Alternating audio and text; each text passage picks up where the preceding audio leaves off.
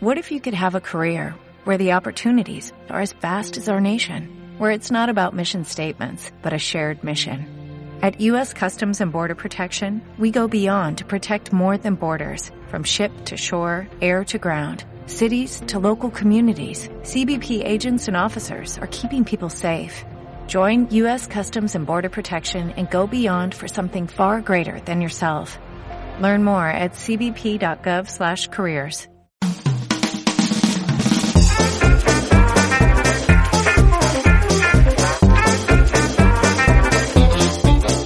Aquí empieza A tu vera. El podcast feminista de la Diputación de Granada. Para sentirnos cerca. Para aprender juntas. Para disfrutar en compañía. Para compartir saberes. Nos quedamos a, tu vera.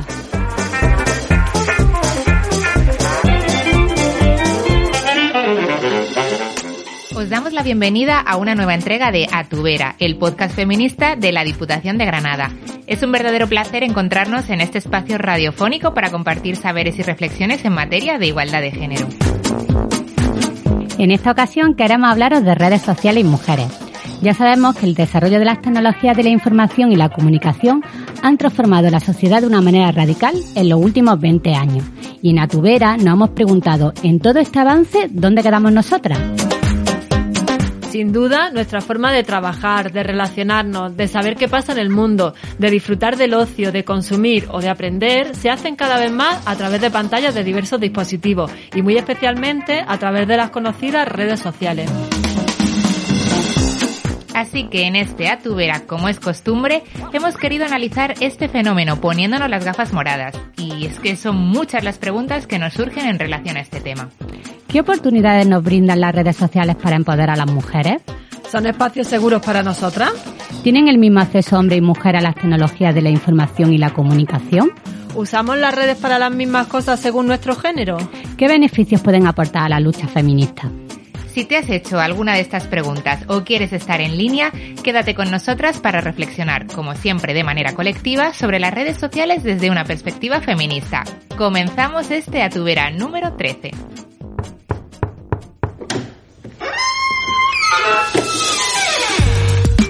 Abre la puerta y deja que corra el viento, que entre y nos traiga voces. Puertas abiertas un espacio de preguntas y respuestas.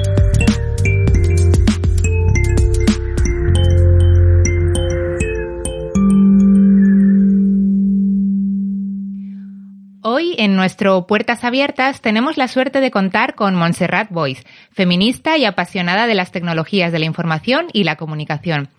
Montserrat es licenciada en Ciencias de la Información por la Universidad Autónoma de Valleterra, en Barcelona, y tiene un posgrado en Gestión de Políticas de Igualdad por la Universidad Carlos III de Madrid. Es periodista en Radio Televisión Española desde hace más de 20 años. En cuanto a su activismo feminista desde el ámbito de la comunicación y de Internet, podemos destacar que es fundadora de Mujeres en Red, periódico feminista online desde 1997 y también de Wikimujeres, que es un grupo oficial de usuarias de Wikipedia que intenta pues reducir la brecha de género incorporando nuevas editoras y generando más contenidos relacionados con mujeres. Además, es secretaria de Igualdad y Derechos Civiles en la sección de UGT en Radio Televisión Española y participante en el Observatorio de Igualdad también de Radio Televisión Española. Pues estamos ya deseando de poder hacerle algunas de las preguntas que nos rondan sobre redes sociales con perspectiva de género, así que le damos la bienvenida al programa. Buenas, Montserrat. Hola, un saludo. Buenas. Nada, muy contenta de tenerte por aquí y queríamos empezar preguntándote por qué te parece importante que las mujeres estemos presentes en las redes sociales. Bueno, porque las redes sociales en estos momentos están marcando la opinión pública y si no participamos en ellas, la opinión de las mujeres no va a estar presente. Así que de entrada, mm, digamos que es un poco de militancia. Y después, porque es importante que las mujeres en general eh, tomemos conciencia de que nuestra voz es importante y de que nuestra voz no solamente importa, sino que puede marcar decisiones. Y eso también se juega muchas veces en las redes sociales. Así que es una cuestión de empoderamiento y estrategia política. O sea que no, no digamos, yo no aconsejo estar en las redes sociales para contar nuestra vida íntima y privada, sino que aconsejo estar en las redes sociales para hacer activismo y política. Precisamente con, esto de que nos estás contando, de hacer militancia desde las redes sociales, te queremos preguntar cómo podemos hacer de Internet un lugar de lucha feminista. Mm, bueno, mmm, si somos feministas, hacemos de Internet un lugar de activismo. Así que en realidad tiene que ver con que nos planteemos si somos o no feministas. Y la lucha feminista tiene que ver con los objetivos que defendemos. Así que tendríamos que pegarle primero una pensada a qué significa ser feminista. Y después, pues, a hacer activismo. En realidad, las redes eh, sociales son una prolongación de nuestra estrategia de hacer escuchar nuestra voz. Hace muchos años, pues, utilizábamos bueno, siempre, las feministas siempre decíamos que queríamos que los medios de comunicación escucharan nuestra voz, ¿no? O al menos escucharan la voz de las posiciones eh, feministas. Con el tema de las llamadas nuevas tecnologías, pareció que sería más fácil porque ya no necesitábamos que un medio de comunicación tradicional, que un periódico o una radio nos preguntara la opinión, sino que podíamos hacer páginas web, blogs, y explicar nuestro punto de vista. ¿no? Entonces, eh, bueno, con las redes sociales, cuando estamos hablando de redes sociales, estamos hablando, yo estoy hablando de Facebook, de Twitter, de Instagram. Parece que es más fácil, pero también, o sea, no podemos olvidar que en las redes sociales son muy efímeras. Entonces, que necesitamos seguir teniendo eh, blogs, eh, páginas web para explicar nuestras posiciones y lanzarlas y difundirlas a través de las redes sociales. Así que como estrategia para los grupos feministas, para quienes queramos defender posiciones feministas, es eh, utilizar todos los medios, ¿no? No solamente las redes sociales, no, no nos despistemos, ¿no? Y, y, bueno, y por otro lado, como os planteaba, me parece muy importante que reflexionemos sobre lo que significa ser feminista en estos momentos. El feminismo tiene que ver con la defensa de los derechos de las mujeres, con, como diría Amelia Valcárcel, con la defensa de un cambio de civilización, con la defensa de los derechos de igualdad entre hombres y mujeres, con la defensa de la no explotación de las mujeres y luego, pues mm, vamos a utilizar las redes sociales para pelear por ello, ¿no? Montserrat, ¿qué carencias crees que se tienen que mejorar hoy en día para que las mujeres nos lancemos a las redes sociales? Y también te queríamos preguntar en qué red social crees que se puede tener más impacto a día de hoy. Bueno, yo creo que las mujeres siempre han tenido, hemos tenido un problema de base y es que eh, nos ha costado ocupar el espacio público, ¿no? Con mucha frecuencia pensamos que lo que nosotras pensamos y lo que nosotras defendemos no es tan importante. En cambio, los varones siempre han tenido la socialización de que lo suyo es fundamental, tienen un tono de voz mucho más contundente y se hacen oír en todos los espacios. Si, por ejemplo, vamos a, una conferencia, a la primera persona que suele después pedir la palabra para opinar es un varón. Si nos vamos fijando, nos vamos dando cuenta de que, de que los varones han, han ocupado desde siempre el espacio público, ¿no? Y parece que las mujeres nos han, bueno, hemos sido relegadas al espacio privado. Así que de entrada vamos a tener que hacer un esfuerzo para pensar que lo que pensamos, lo que nosotras queremos decir, nuestra experiencia es importante y tenemos que comunicarla. ¿no? De ahí un poco el tema de reflexionar sobre la comunicación feminista, sobre dar voz a, las mujeres, ya de entrada es comunicación feminista. ¿no? Eh, esto por un lado, ¿no? Por otro lado, tenemos que plantearnos efectivamente cuáles son nuestros objetivos, ¿no? Eh, y en función de nuestros objetivos, quizás eh, vamos a elegir unas redes sociales u otras. Por ejemplo, Facebook es una red eh, que está muy utilizada, pero es una red quizás mm, muy endogámica, ¿no? En la que siempre estamos las mismas personas eh, hablando de efectivamente lo que nos interesa, pero somos las mismas. Eh, luego Twitter, yo soy muy fan de Twitter, sobre todo porque creo que Twitter nos da la oportunidad de interactuar con otras personas que piensan lo mismo o diferente, pero que, digamos, no tenemos que tener relación directa con esas personas, sino que eh, el elemento clave de Twitter es de qué estamos hablando, cuál es el hashtag, ¿no? Y Twitter es abierto. Así que yo soy muy fan de Twitter. E Instagram, mm, que tiene en estos momentos alto valor, yo creo que es una herramienta más de juventud, ¿no? pero seguramente tiene que ver con mi edad, que estoy ya sobre los 60 y entonces no me ha pillado la, energía de, del Instagram, ¿no? Eh, Facebook es, como os comentaba, una red social muy, muy cerrada, es decir, que nos sirve para discutir entre nosotras, pero no sirve para trasladar el mensaje hacia el exterior. Así que yo me quedo en la acción política con, con Twitter, que ya sé que, que nos cuesta un poco más, nos cuesta un poco más entender eh, cuáles son los códigos a utilizar, pero eh, cuando estamos hablando de influencia política y influencia social, creo que es más rentable. Bueno, está claro que a día de hoy las redes sociales pues ocupan mucho protagonismo ¿no? en nuestra socialización, en nuestros activismos y, y, aparte, bueno, pues no dejan de ser plataformas y aplicaciones que realmente pertenecen a grandes empresas y por tanto siguen una lógica de mercado enfocada a su propio beneficio de alguna manera, ¿no? ¿Cuál es tu opinión sobre esto? Bueno, yo siempre he sido partidaria de utilizar las redes sociales y la Internet eh, con objetivos claros, no para contar nuestras vidas privadas. Mm, creo que tenemos que tomar conciencia de, todo lo que hay detrás, pero, pero no tener miedo, sino que tener claro cuáles son los datos que trasladamos a través de nuestras redes y cuáles no. Quizás eh, ese es uno de los problemas que tenemos en estos momentos y que también lo tiene la gente joven, ¿no? Es decir, que se han socializado ya en el valor de, de las redes sociales, utilizar las redes sociales sin tomar conciencia de la parte de privacidad, de la parte del para qué, ¿no? A mí me parece muy importante que nos hagamos la pregunta del para qué vamos a usarlas. Hay una cosa que me llama la atención de Instagram, bueno, porque en estos momentos, por ejemplo, eh, cualquier empresa, eh, es algo que tenemos que, que tomar conciencia.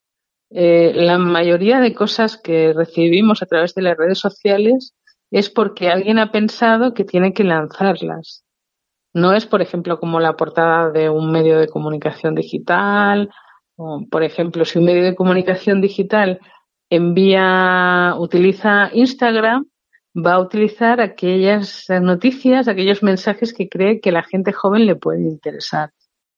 Eh, luego también me parece clave que analicemos y decidamos cuánto tiempo vamos a utilizarlas a lo largo del día, es decir, que, que no tiene mucho sentido que nos pasemos el día colgados de las redes sociales, colgados y colgadas de las redes sociales, sino que, que tengamos objetivos para utilizarlas, incluso los objetivos de estar informadas. En este caso, yo creo que Twitter, eh, si seguimos a las personas estratégicas, nos pueden dar muchas claves de algunos de los temas que nos interesan, ¿no? Pero sobre todo, o sea, creo que en estos momentos es importante tener un equilibrio entre no perder el norte con las redes sociales, no perder también mucho tiempo, pero al mismo tiempo utilizarlas estratégicamente. Es decir, si yo estoy en una organización eh, activista, eh, seguramente con mi activismo a través de Twitter voy a poder apoyar mensajes que son importantes para que se den a conocer. Y, al final aprender a utilizar, por ejemplo, Twitter tampoco es tan complicado, ¿no? Es cuestión, al final, cuando estamos hablando de redes sociales, son acciones muy repetitivas, ¿no? La pregunta es el para qué y, y sobre todo esto, es decir, que, que pongamos límites. Eh, yo me acuerdo que hace muchos años, cuando empezaron los blogs, eh, empezamos a hablar de, los tiempos y yo me acuerdo que decíamos que los blogs estaban pensados en una historia con un concepto muy masculino del tiempo, ¿no? Una gestión muy masculina, es decir, que parecía que todo había que hacerlo eh, enseguida y trasladarlo a las redes sociales y no, yo no soy partidaria de esto, ¿no? Yo creo que es muy importante hacer cosas reposadas, por eso valoro y sigo valorando mucho los blogs como espacio de, información y opinión y luego, pues efectivamente, en un momento determinado, igual te, tienes, si, si se presenta alguna acción en las redes sociales, nos podemos invertir algunas horas en ese, en ese momento, en esa acción. Pero, pero gestionando bien nuestros objetivos, nuestro tiempo y, y manteniendo el equilibrio. No sé si voy a ayudar a muchas personas que me están escuchando en relación a esto, pero es decir, yo creo que hay muchas personas que, que están sobrepasadas y creen que, que esto de las redes sociales eh, no, eh, no va con ellas porque no tienen tiempo, porque, o sea, las redes sociales son importantísimas en la comunicación. El problema no es eh, el tiempo que, requieren, sino el tiempo que estamos dispuestos a, a invertir. Pero son ineludibles para comunicarnos y hacer, y sobre todo para hacer eh, ciberfeminismo, ¿no? Para hacer activismo feminista. Y los tiempos en la radio también tienen su límite. Tenemos que llegar a la finalización de la entrevista. Agradecerte que hayas querido compartir con nosotras estos consejos y reflexiones sobre el uso de las redes. Nada, muchas gracias, Montserrat. Gracias a vosotras y, y a seguir, porque efectivamente los podcasts son claves eh, en las redes sociales para trasladar nuestros mensajes. Gracias por vuestro compromiso. Muchas gracias. Un, un saludo. Chao. Las redes sociales nos han permitido tejer redes feministas más allá de nuestros límites geográficos. Hemos aprendido lo que hacían otras compañeras a kilómetros de nosotras. No hemos cuidado sin conocernos personalmente y, por supuesto, desde hace años son un potente altavoz de nuestras luchas. no hay que perder de vista que el acceso a las redes sociales y a la tecnología en general no es igualitario entre mujeres y hombres. Esto se conoce como brecha digital de género y tiene que ver tanto con el acceso a la tecnología y a la conectividad o a los datos como con los conocimientos necesarios para usarla. Además, en España solo el 12% de estudiantes de grados de tecnologías de la información y la comunicación son mujeres y solo un 2% de las mujeres empleadas lo están en este sector, frente al 5,7% de los hombres. Tampoco podemos olvidar que con la llegada de las redes sociales se dan nuevas formas de violencia de género, las conocidas como la ciberviolencia. Que somos perras, zorras, todas putas a empalar o perforar. Que buscamos legislar contra los hombres por el solo hecho de ser hombres. Que somos feminazis, hembristas, basura infecta como objetos sexuales o como una amenaza a su masculinidad. Así es como se nos retrata a las mujeres en muchos espacios virtuales donde las actitudes machistas encuentran una libertad para expresarse que difícilmente encuentren en la vida real, donde la mirada social y lo políticamente correcto operan a modo de censura. Internet tal vez pueda servir como una prueba certera de que el machismo lejos está de perder su pulso lo que en inglés se llama Manosphere, esfera del hombre, consiste en un conjunto de subforos y blogs que forman parte de plataformas más grandes, como Reddit o 4chan, o en España, Foro Coches o Burbuja Info. Allí, los usuarios pueden iniciar conversaciones de forma libre y anónima. Pueden decir lo que realmente piensan. En estos espacios se generan comunidades con sentido de pertenencia e incluso con un lenguaje propio que genera complicidad. En Foro Coches, por ejemplo, se utiliza el término TDS-PTS, que significa todas putas, o mi mano para referirse a la pareja, en alusión a la función que cumple durante la masturbación. Sin embargo, el Internet machista no se limita a estos nichos, también se despliega por las redes sociales masivas. Los algoritmos que hacen funcionar a estas redes sociales tienden a crear burbujas, que nos acercan a aquellas posturas que son más afines a las nuestras y nos ocultan aquellas que están más alejadas.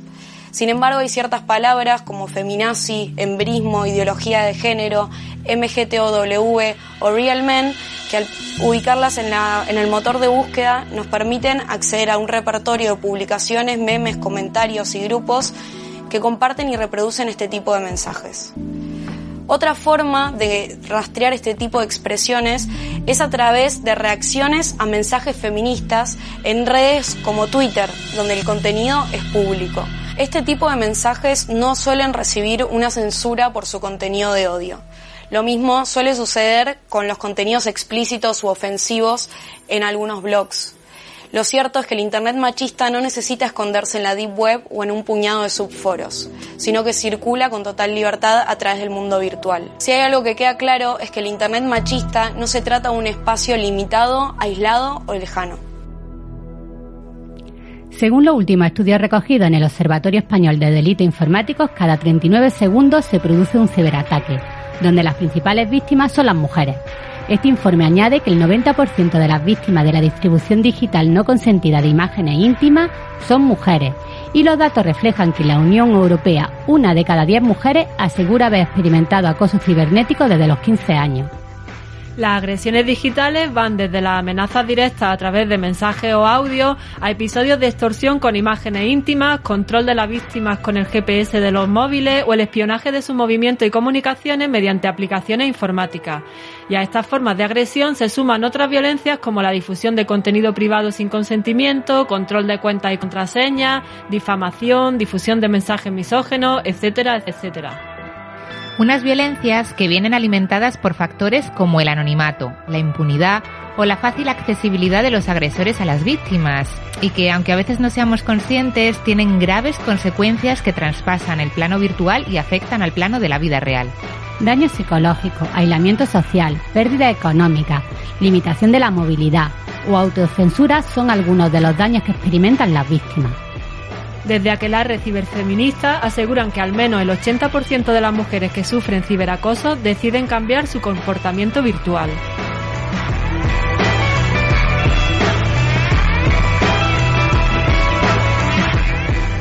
Estos ciberataques son sufridos también por las feministas más reconocidas, influyentes o famosas. Pamela Palenciano, conocida por su monólogo No solo duelen los golpes, lleva meses sufriendo una campaña de odio y amenazas a través de las redes sociales. Ella misma nos ha querido contar lo que le está sucediendo.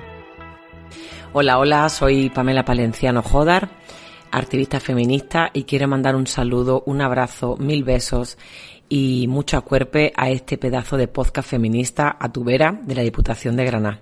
Muchísimas gracias por dejarme participar en vuestro espacio hablando de las violencias que estamos enfrentando muchas activistas feministas, muchas defensoras de derechos humanos desde hace mucho tiempo en todo el mundo. Pero en este caso voy a compartiros lo que estoy viviendo yo en primera persona desde hace dos meses. El día 25 de mayo de este año, la diputada Alicia Rubio Calle, diputada de Vox, sacó un Twitter con un extracto de un monólogo que yo hice en el 2019 en Linares. Eh, está sacado de contexto un trozo de este monólogo donde yo me veo haciendo una técnica de role-playing con tres chavales adolescentes que no eran menores de edad, tenían 18 años. Luego en, el vídeo se ve que pregunta al profesor a qué cuántos años tienen. Entonces parece que estoy yo riéndome de ellos e imitándolos, ¿no? Cuando se salen de, del monólogo parece que ellos se salen porque ellos quieren salirse, ¿no? Porque están ejerciendo su libertad de expresión y eso es lo que está pasando justo en este momento.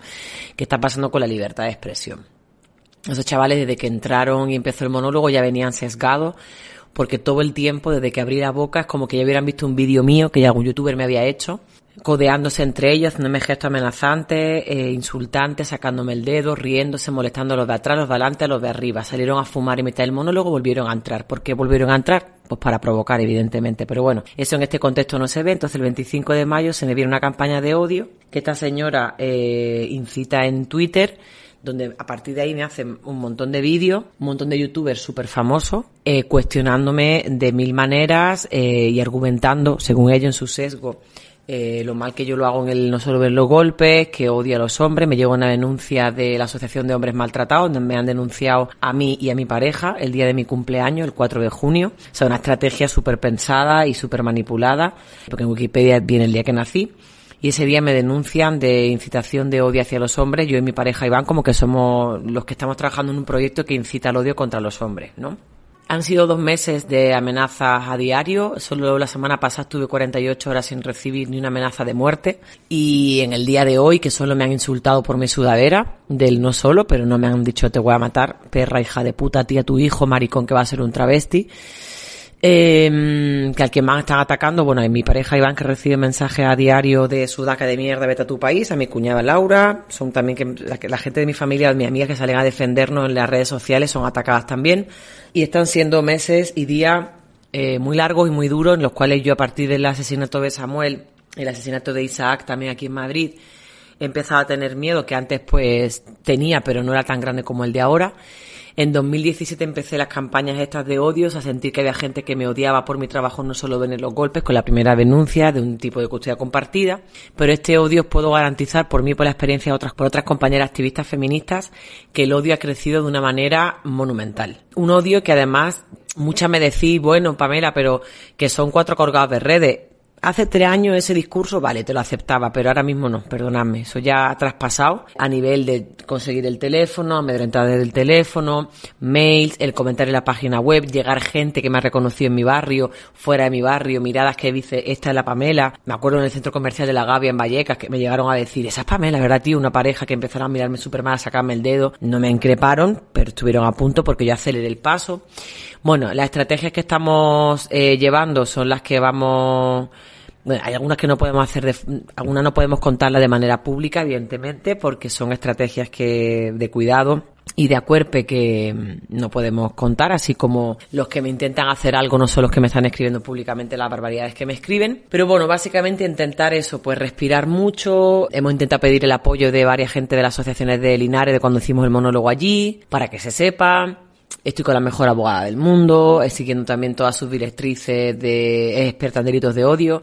Estoy siguiendo con ella todo lo que me va comentando qué hacer, me va apoyando en un montón de cosas por donde tener la estrategia comunicativa. Parte de la estrategia comunicativa ha sido subir a redes eh, absolutamente todo. Eh, llevo como un par de semanas más o menos en las cuales ya estoy subiendo solo los comentarios más intimidatorios y los más vejatorios, los que incitan al odio y las amenazas de muerte pero todo lo que se ha subido en Instagram ha sido para visibilizar un discurso de odio contra las defensoras de derechos humanos y contra, en este caso, las feministas. O sea, hay un discurso que pone Pamela, pero como bien se hizo en el acto del Teatro del Barrio, no solo Pam, no es solo a mí esta historia, sino que es contra todas las activistas feministas.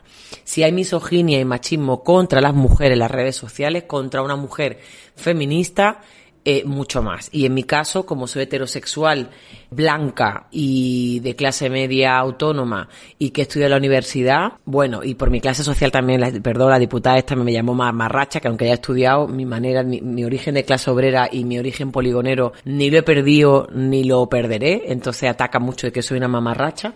Pero digamos que por mi condición y mi identidad sexual, eh, todavía me salvo, entre comillas, y qué mierda decir esto, me salvo de no enfrentar otro montón de odio y de amenazas por mi identidad o por mi orientación eh, sexual, ¿no? y también por mi color de piel y por mi origen. Entonces, también he de decir esto, que sufriría y enfrentaría mucha más violencia si fuera negra, lesbiana y trans, por ejemplo, sería como mucho más odiable. Y nada, que gracias por este espacio hay cosas eso que no puedo contar. Aprovecho para eso, mandaros un saludo enorme, que este, esta parte del audio la voy a compartir en vuestro podcast feminista Tubera, el podcast feminista de la Diputación de Granada.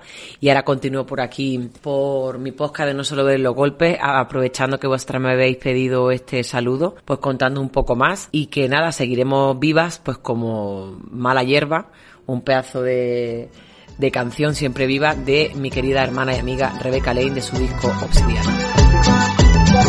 En redes sociales me dicen marrana, me dicen peluda, me dicen lesbiana, me dicen fea, me dicen atea y yo siempre viva pues soy mala hierba. La la la la, me tiran veneno, me quieren cortar. La la la la, me tiran veneno, me quieren matar.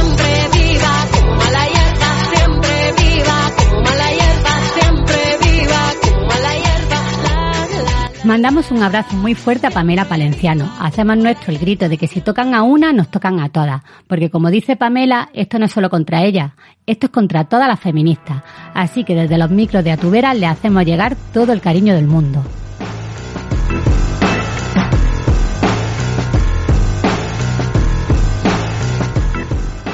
Estas ciberviolencias, además de tener consecuencias individuales, también tienen un impacto social. Por un lado, la violencia al ser pública es ejemplarizante, es un mensaje para todas. Y por otro lado, permitir que un espacio que tiene tanto protagonismo a día de hoy no sea un espacio seguro para las mujeres solo hace reproducir y reforzar desigualdades, reduciendo la participación y la visibilidad de las mujeres y además nos da una visión secada de la realidad y normaliza esas violencias de las que hablamos. Por todo esto surgen dudas sobre la neutralidad y la conveniencia de estos espacios virtuales que a menudo nos censuran, nos invisibilizan y nos agreden.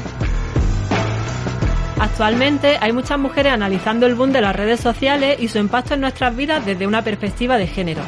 Y muchas de ellas coinciden en que lo que al principio se nos vendió como una democratización de la comunicación, que parecía que por fin iba a acercarnos a la igualdad de oportunidades, finalmente ha resultado ser solamente una prolongación más del patriarcado y de sus violencias cotidianas. Además de las violencias ejercidas por agresores concretos, también podríamos analizar desde una perspectiva feminista la propia estructura y el funcionamiento de las redes sociales. Nos referimos a los famosos algoritmos, que dejan pasar unos contenidos y otros no, que deciden a quién le muestra un contenido y a quién no, o qué páginas son ofensivas y por lo tanto hay que cerrar y cuáles no. Justo sobre el cierre de página nos cuenta su experiencia Yolanda Domínguez. Las reacciones han sido muy violentas desde algunos foros de internet, desde algunos trolls, porque son hombres que se ocultan tras avatares y nombres falsos. Y yo creo que es muy interesante que haya críticas, haya debate, haya diálogo, pero el tema de los insultos, las amenazas personales, pues ya yo creo que forma parte de otro nivel. Se debería de revisar, ¿no? Y que forma parte también de la misma violencia que yo creo que la campaña denuncia. ¿Qué tal tu parienta al llegar a casa? Le curtirías el lomo, ¿no? Se lleva mal. La verdad es que creo que nadie está preparado para recibir, levantarse una mañana y ver 200 insultos eh, pidiendo, diciendo, deseándote la muerte. Yo no llevo mal que critiquen un trabajo mío que no les guste. Lo que llevo mal es que me insulten de manera personal. En los últimos años se han creado numerosos colectivos que trabajan en el campo de la autodefensa digital feminista.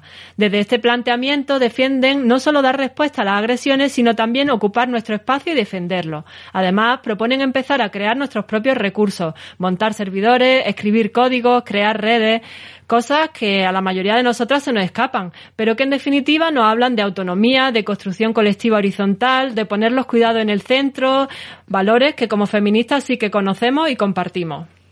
Es un tema que desde luego mm, da para mucho y el debate está sobre la mesa, sobre todo después de que mujeres con mucha visibilidad en las redes, como Ada Colau o Cristina Fallarás, abandonaran Twitter en los últimos meses denunciando esta escalada de odio y acoso y cuestionando el sentido de permanecer en ciertas redes sociales.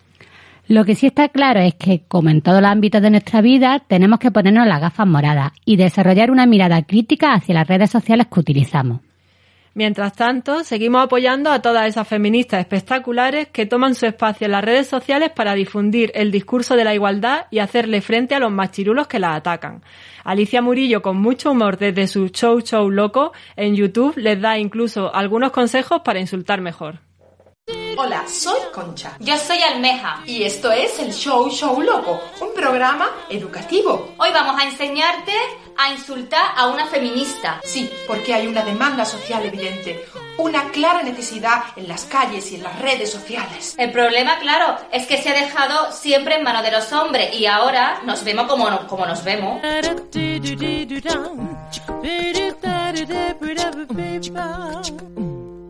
Insultar a una feminista puede parecer algo muy complicado, pero en verdad es algo que podemos hacer desde nuestros hogares. Los materiales necesarios son conexión a conexión ADSL, un ordenador, un poquito de inteligencia. Si te falta alguno de estos tres elementos, lamentamos informarte de que no vas a poder formular un buen insulto. Pero siempre te quedará la esperanza de que una feminista puede haber un programa de Telecinco. Sí, ya, la línea perdí. Vamos a empezar Hoy. por ejemplificar qué es lo que no ofende a una feminista.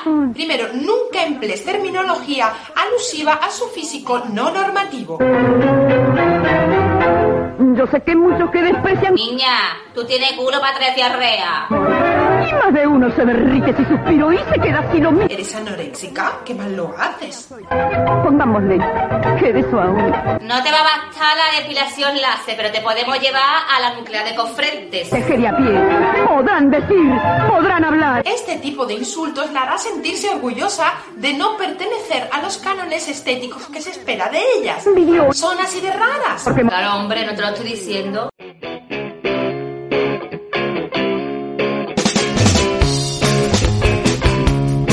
A tu vera, a tu vera, siempre a la verita tuya.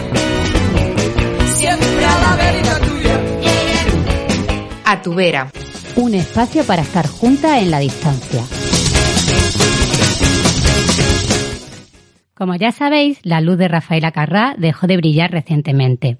Hoy hemos querido en nuestro espacio musical rendir homenaje a esta mujer que a través de su música y de su forma de vivir visibilizó en una época en la que todo eran sombras el placer de las mujeres, fomentó la libertad sexual y reivindicó a golpe desenfadado de cadera que las mujeres tenemos derecho a disfrutar, a pesar de que ello de pie a rumores, rumores, na na, na na na na.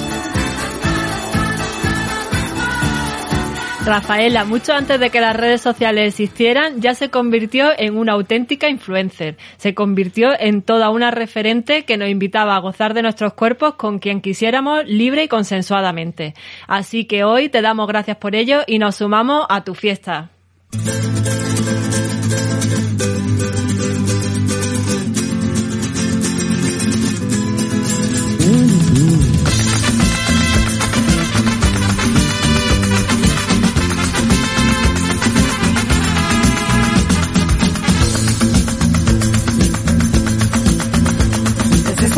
Desde esta noche, desde esta noche. No quiero ser día más abandonada. No quiero serlo, no quiero serlo. Cuántas lágrimas he derramado, cuántos besos he desperdiciado. Él decía que era culpa mía, ya no la veía su libertad.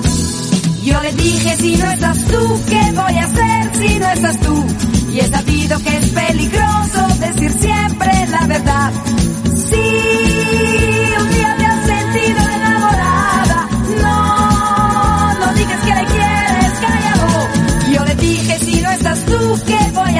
a hacer si no estás tú? Y he sabido que es peligroso decir siempre la verdad. Por eso aquí tengo yo esta fiesta, pero sin ti. Fiesta, qué fantástica, fantástica esta fiesta. Qué fantástica, fantástica esta fiesta. Esta fiesta con amigos y sin ti.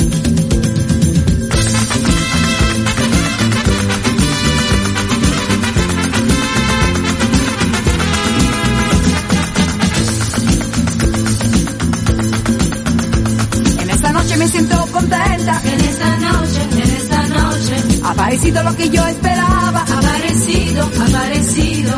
No se parecía nada a él. Me ha mirado con los ojos tiernos y me ha dicho que era culpa suya. Al diablo con la libertad. Y me ha dicho si no estás tú, ¿qué voy a hacer si no estás tú? Y he sabido que es peligroso decir siempre la verdad.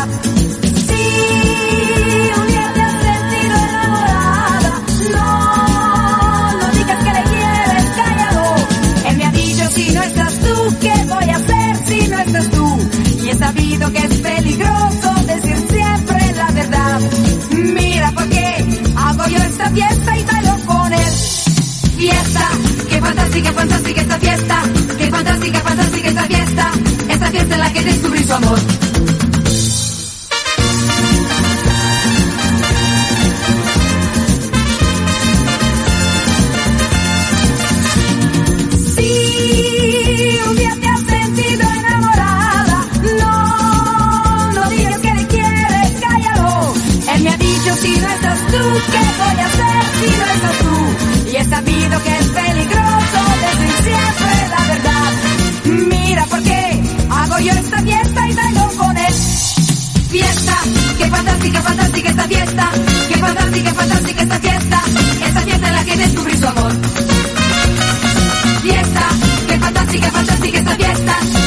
Fantástica, fantástica esta fiesta.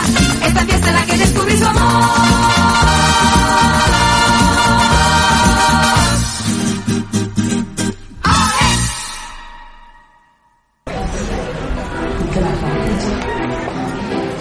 Oye, mira, ¿quién da la vez? Que lo mismo da, ¿ah? Si al final aquí todas participamos. ¿Quién da la vez? El espacio de Atubera, abierto a tus sentires, a tus reflexiones y tus inquietudes.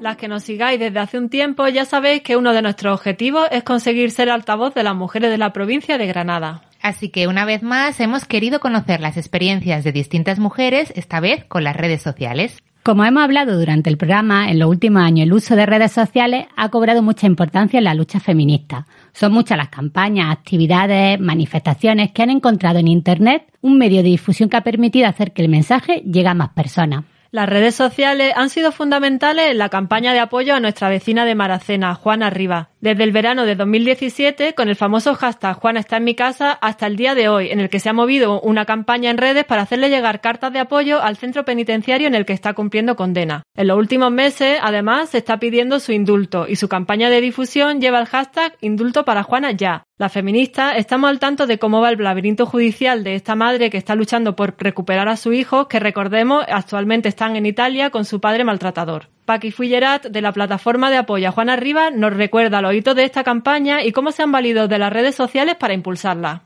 En primer lugar, quiero dar las gracias al espacio Atubera del área de igualdad de la Diputación por conceder un espacio a tratar el caso de Juana Rivas. El caso de Juana Rivas empezó realmente en 2009 cuando Arcuri, el padre de los hijos de Juana, resultó condenado por delitos de lesión en el ámbito familiar. Se recrudeció en 2016 cuando Juana vuelve a España interpone una denuncia por malos tratos físicos y psicológicos habituales y es a partir de ese momento cuando se crea la plataforma de apoyo a Juana Rivas. No puede decir nadie que no conoce el caso de Juana Rivas sociales para el caso de apoyo a Juana Rivas nos han permitido dar a conocer a la opinión pública los entresijos de un proceso judicial cargado de errores, errores judiciales, cargado de incumplimientos. Por ejemplo, sin ir más lejos, la Ley Orgánica de Violencia de Género, el Estatuto de la Víctima, el Convenio de, Estambul, en fin, un, un listado muy, muy largo. Y lo que es más duro de entender por parte de nosotras, las mujeres feministas de Granada, es el ensañamiento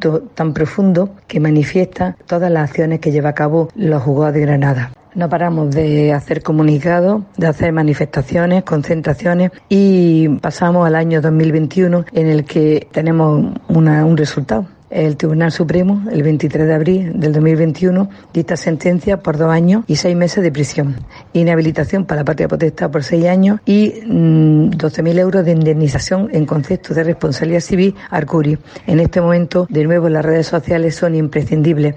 Gracias a las redes sociales conseguimos reunir el dinero suficiente para que Juana pudiera hacerle frente a ese pago, por nuestra parte totalmente injustificado, pero que era imprescindible para que el gobierno fuera eh, tramitando el indulto, indulto que fue pedido, por supuesto, el día 4 de mayo, inmediatamente y dentro de plazo. Gracias a las redes sociales conseguimos el apoyo de más de 120 organizaciones de ámbito provincial, andaluz y estatal que, eh, debidamente identificadas con el nombre de la persona responsable y el CIF correspondiente, apoyaron y suscribieron el escrito de solicitud de indulto que se presentó en la subdelegación de gobierno. Facebook, Twitter, Instagram están a nuestro servicio y bien que lo utilizamos. Juana protegió a su hijo, lo va a seguir protegiendo mientras esté viva.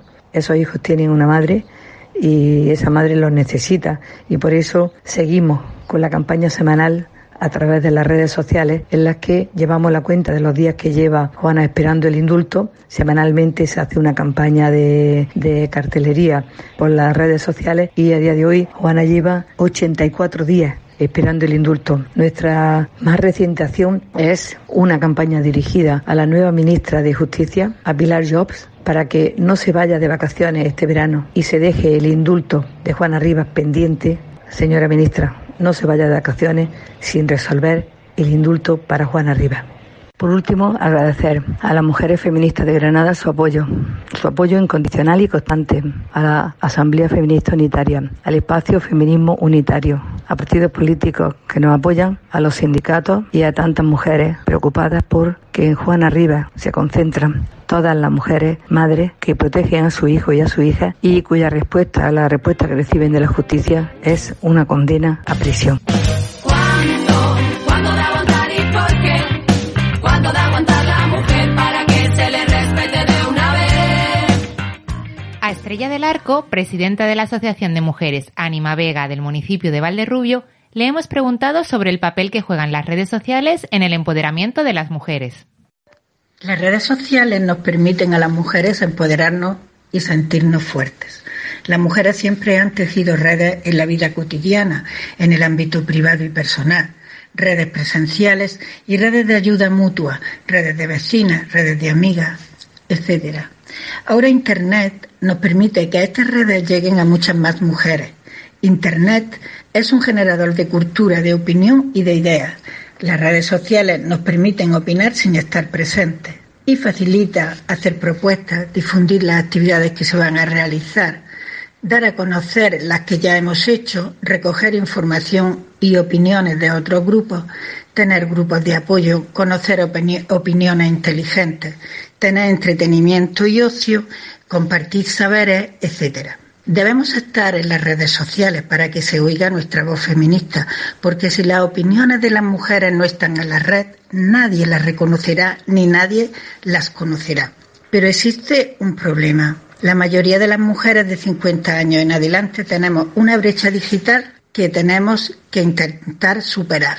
Muchas personas de, con estas edades se sienten incapaces para aprender a manejar los ordenadores o Internet pero la sociedad actual nos está presionando para actualizarnos. Si queremos seguir siendo autónomas y libres, debemos encontrar la manera de usar Internet. Los bancos, los organismos oficiales, los centros de salud, etcétera, nos están exigiendo ponernos al día y beneficiarnos de todo lo que nos ofrece la tecnología. Yo he podido hacer una observación curiosa. En mi entorno las mujeres están ganando la partida a sus maridos. Son ellas las que manejan el móvil y por lo tanto las que tienen la información. La red social elegida es WhatsApp porque les permite estar en contacto con sus seres queridos y con los grupos de amigas se mantienen informadas. Pueden hacer fotos, recibirlas, enviarlas, pueden hacer videollamadas de manera muy fácil. Las mujeres de mi asociación cubren su necesidad de comunicación con la aplicación de WhatsApp y salvo alguna que tiene Facebook, no sienten necesidad de aprender el manejo de otras redes sociales. Las mujeres se están revelando, los hombres no saben qué hacer, todas las fichas en movimiento, las reglas se vuelven a hacer. Estrella ya nos ha adelantado un tema que nos parece muy importante en relación a las redes sociales. Son los retos, dificultades y beneficios que están suponiendo la incorporación de las mujeres mayores al boom de las redes sociales. Sobre ello nos ha hablado también Mari Carmen Salamanca, presidenta de la Asociación de Mujeres Viudas La Alcazaba, del municipio de Guadix. Las mujeres mayores han encontrado en las redes sociales su ventana al mundo, especialmente cuando nos ha tocado quedarnos en casa. Las nuevas tecnologías suponen un reto para las mujeres mayores. Algunas no saben leer ni escribir, pero han aprovechado herramientas como los audios para poder comunicarse. Las lecciones magistrales de nuestros hijos y nietos e incluso los cursos de formación cuando podíamos reunirnos han servido para enseñar a nuestras mujeres a utilizar Internet, WhatsApp e incluso redes sociales como Facebook. La necesidad de relacionarse, la curiosidad de saber cómo están aquellas amigas que no podemos ver diariamente, no se pierden con la edad. Yo diría que incluso se acentúan. La oportunidad que ofrece el uso de, de las nuevas tecnologías no se puede dejar pasar. Cuando tocó quedarse en casa, Nuestras mujeres mayores, acostumbradas a viajar con el inserso, escuela de adultos, reuniones de asociación, pasaron a encontrarse solas, en muchos casos sin poder salir y sin tener a nadie al lado para poder hablar. Esa llamada telefónica de un familiar o amiga se convirtió en un bálsamo y esa ventana al mundo que suponía el uso de Internet para obtener información. El uso de redes sociales de WhatsApp se convirtió en un salvavidas para el alma y para su salud mental, incluso igual de clave para su salud física. Nuestras mujeres mayores tienen por lema que está prohibido rendirse y hacen de cada dificultad una oportunidad para seguir adelante. Y las nuevas tecnologías se han convertido en su nuevo patio de vecinas, desde el que poder desearse los buenos días, buenas tardes y buenas noches. Buenas noches, desolación. Ya no quiero nada contigo, Como siempre, tenemos que agradecer a todas las mujeres que nos acompañan con sus vivencias y sus reflexiones. Es una alegría para nosotras compartir experiencias y saberes con las mujeres de nuestra provincia y sentirnos enredadas en el feminismo que se cuece en nuestros territorios. Lo que oyes son tus alas sacudiendo los temores, son tus pies pisando fuerte con o sin tacones. Lo que sientes son mis manos envolviendo tu piel rota, que aunque se empeñen en cortar nuestras raíces, nacen otras. No pretendan adornar la necedad con las lecciones de quien nunca sintió el miedo porque el poder son sus razones. Esto es un combate digno, como digna en nuestra casa, donde laten los motivos mientras muere la En este Atubera, dedicado a las redes sociales con perspectiva de género, no queríamos dejar pasar la oportunidad de contaros que se está trabajando desde el área de igualdad de la Diputación de Granada en este sentido. Para ello, tenemos la suerte de que Mercedes Garzón, diputada de Igualdad, Juventud y Administración Electrónica, nos cuente algunos de los avances realizados por la institución provincial en este sentido. Como muchas de las personas que nos escuchéis, sabéis que desde junio del 2020 la Delegación de Igualdad cuenta con redes sociales propias en YouTube, Twitter, Instagram y Facebook, bajo el nombre de eh, Igualdad en Granada. Hoy por hoy, y sobre todo como consecuencia de las maneras de comunicarnos producto de la pandemia, es imprescindible contar con canales de difusión de nuestro trabajo a través de las redes sociales. La forma en la que nos informamos y comunicamos ha cambiado evidentemente y además no solo se consumen la información y los mensajes producidos por los medios, sino que producimos información y mensajes propios. Las instituciones no pueden, no podemos vivir ajenas al cambio que se está produciendo gracias a los nuevos medios. Debemos de adaptarnos al nuevo escenario y transformar las formas en las que se comparte la información. El ritmo al que evolucionan las redes es vertiginoso y requiere de una actualización constante. En la era del conocimiento compartido, las instituciones debemos participar en este intercambio informativo como servicio público. Por otro lado, nuestras redes sociales deben ser espacios de comunicación sin discriminación por, razón de raza, género, capacidad, idioma, origen, edad, que sean espacios seguros para las personas y entidades que las consultan, leen, interactúan. En nuestro caso concreto, además el objetivo que queremos alcanzar con la puesta en marcha de Igualdad en Granada se desdobla. Por un lado, utilizar las redes sociales para llegar a todos y cada uno de los rincones de nuestra provincia y mucho más allá. Y por otro lado, poder aprovechar estos canales para difundir lo que hacen nuestros municipios, su actividad y compromiso con la promoción de la igualdad de género. Uno de los éxitos de su puesta en marcha es que nos ayudan a construir y mantener los lazos que tenemos con nuestro entorno. En nuestro caso, pues con nuestros municipios, el personal político, técnico y mundo asociativo que trabaja en el territorio por alcanzar la plena igualdad. El mundo está muy bruto y es preciso repartiendo amor por las aceras.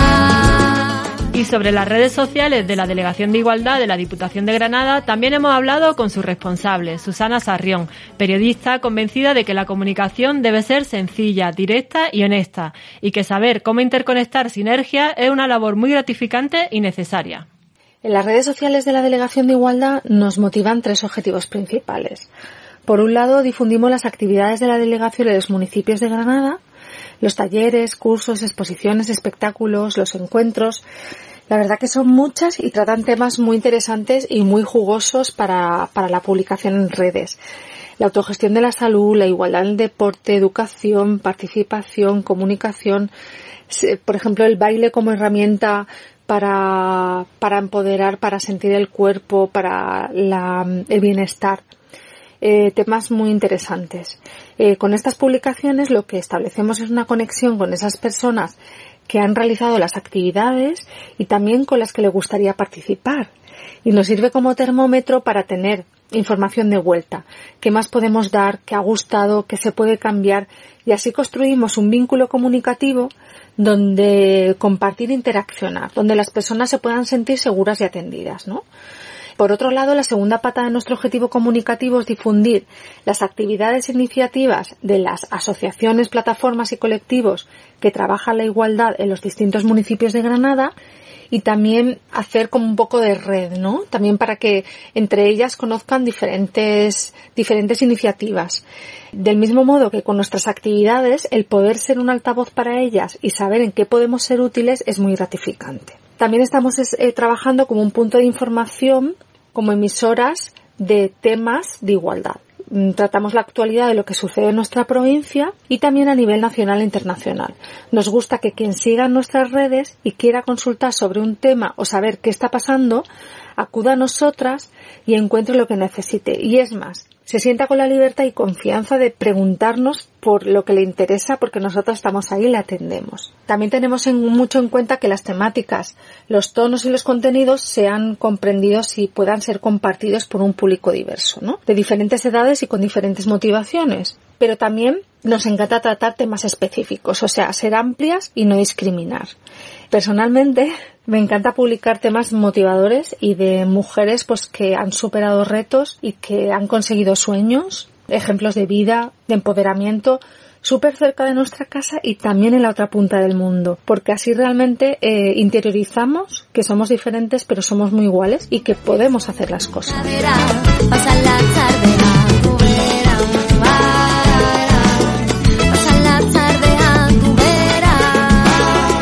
¿Os apetece conocer algunos de los proyectos feministas en redes? Prestad atención, que aquí os van unos cuantos. Empezamos por la señora Preforme, granaína, que en su vídeo habla de feminismo y anticolonialismo desde el sur. Aquí tenéis su presentación desde su mesa camilla a tu pantalla. Alaikum, kif halek, labas, marhaban. Hola, ¿qué tal? ¿Qué haces? Bienvenido. ¿eh? Ah, que no me conoces. Perdona, es que no estoy acostumbrada al anonimato, porque soy influencer de Mesa Camilla. Y usted dirá, ¿y si es influencer de Mesa Camilla? ¿Qué hace en la red? Pues porque he pensado, ya que tengo este medio de transporte tan socorrido que es el wifi, socorrido significa recurrente, ya que tengo este medio de transporte tan socorrido que es el wifi, voy a ir a darme mi garbero por la red. Y me venido a darme mi garbero por la red. Y ustedes dirán, señora influencer de Mesa Camilla, ¿a qué ha venido usted a la red? Pues yo he venido a la red a hacer lo mismitico que hago en la Mesa Camilla, a cascar. Y sobre todo, a cascar de lo que nos pasa. Porque ahora que lo personal es político, lo que nos pasa tiene mucha importancia. Un pone el otro día. Y del sur nos vamos al norte, de la mano de Irán Varela, que lleva ya muchos años haciendo una gran labor crítica y pedagógica desde su espacio feminista El Tornillo en YouTube. Con su combinado de dureza y humor, Iranchu no deja indiferente a nadie. Bienvenidas al Tornillo, el microespacio feminista en la frontera. Hoy vamos a hablar del humor feminista. O sea, pero a ver, ¿le tenéis que poner el apellido feminista a todo? ¿Qué humor feminista? Humor es humor. Ya estáis con el victimismo y con el adoctrinamiento. A ver, un chiste es un chiste. La verdad es que nunca, a lo largo de la historia, un chiste ha sido solo un chiste. Históricamente, el humor se ha utilizado como herramienta para cuestionar, criticar y señalar a los poderosos y para poner en cuestión los sistemas de opresión. De hecho, en la Edad Media, el bufón era quien le decía al rey lo que nadie más se atrevía a decirle. Así que el humor, la sátira, la comedia, los chistes, siempre han sido un arma contra el poder o para perpetuar el poder. Porque el humor es también una forma de construir el imaginario colectivo, de reforzar los estereotipos, de reproducir los sistemas de opresión, de consolidar las desigualdades. Pero ¿qué dices, tía? La gente solo se quiere reír, pasarlo bien. Es que le sacáis punta a todo. En esta sociedad machista, cis heteropatriarcal, racista, capacitista, colonial, neoliberal, el humor casi siempre lo han hecho los hombres blancos, payos, cis heterosexuales, sin diversidad funcional y con la situación administrativa en regla. ¡Polla! ¡Paja! ¡Maricón! ¡Violación! ¡Un chino, un negro y un tartamudo! ¡Las mujeres! De hecho, los señoros han decidido durante siglos lo que era chistoso y lo que no. Volvemos a nuestra tierra porque esta recomendación es obligatoria, la Psychowoman, con sus vídeos y recursos en redes dirigidos a público adolescente. ¿Qué es la gordofobia? La gordofobia es la discriminación que sufrimos las personas gordas por el hecho de ser gordas. Es una discriminación que está basada en una serie de estereotipos respecto a nuestros cuerpos, eh, los cuales son considerados vagos, perezosos, feos, asquerosos, indisciplinados, insalubres, etc. La gordofobia se manifiesta en todos los espacios de la vida de las personas gordas. Por ejemplo, nos cuesta encontrar ropa de nuestra talla, somos discriminadas en la consulta médica, sufrimos bullying en el cole, nos insultan en la calle, por lo tanto sufrimos acoso callejero también. Estamos infrarrepresentadas en los productos culturales y la mayoría de las veces, de las pocas veces que salimos en películas o en series, somos insultadas o somos objeto de burla. La gente se suele reír de nosotras. Eh, las personas gordas tenemos eh, dificultades para relacionarnos sexoafectivamente, por esto de que los estereotipos dicen que no somos cuerpos deseables. De hecho, la gordofobia es tan fuerte en nuestra sociedad y nos presiona tanto que el 90% de las niñas entre 12 y 14 años prefieren quedarse huérfanes que ser gordes.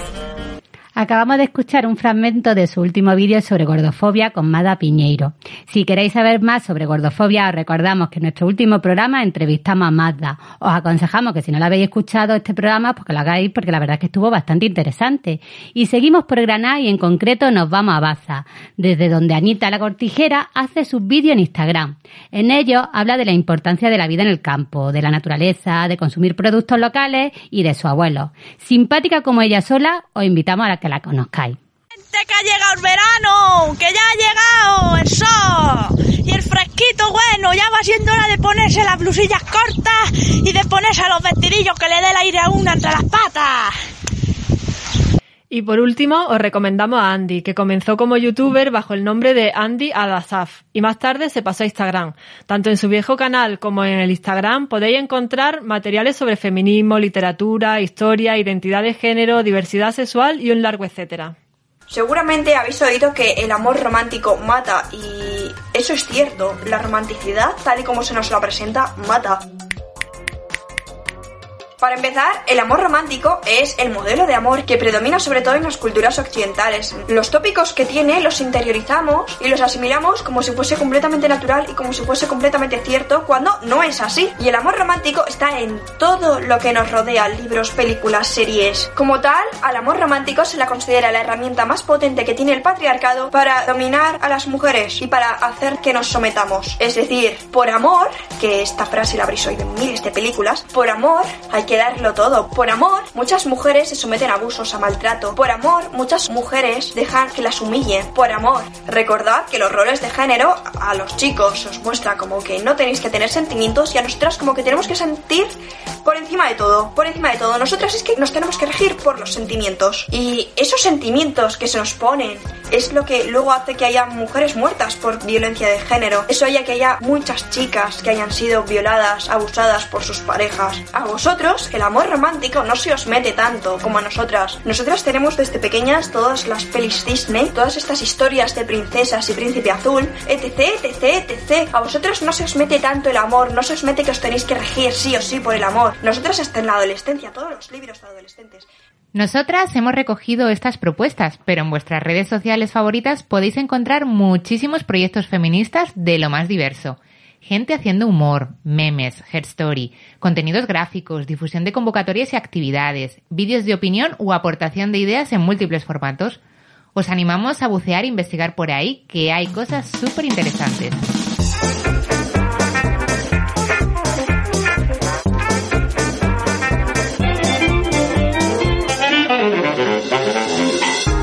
Pues va llegando la hora de despedirse. Antes de hacerlo, comentar un par de cositas. La primera es que nos tomamos un merecido descanso en el mes de agosto. Pero no os preocupéis, en septiembre volvemos a estar a vuestra vera, en este espacio radiofónico creado por el Área de Igualdad de la Diputación de Granada. La segunda, como no podría ser de otra manera en un programa dedicado a las redes sociales, es que os animamos a que nos sigáis en Twitter, Instagram y Facebook. Y por último, desearos que disfrutéis mucho de lo que queda de verano, con todas las precauciones que el momento que atravesamos merece, pero con la ilusión y la vitalidad que la época estival nos aporta. Nosotras ya estamos maquinando para a la vuelta traeros muchos más temas que nos hagan reflexionar, compartir y disfrutar como siempre a vuestra vera. Un abrazo enorme y feliz verano.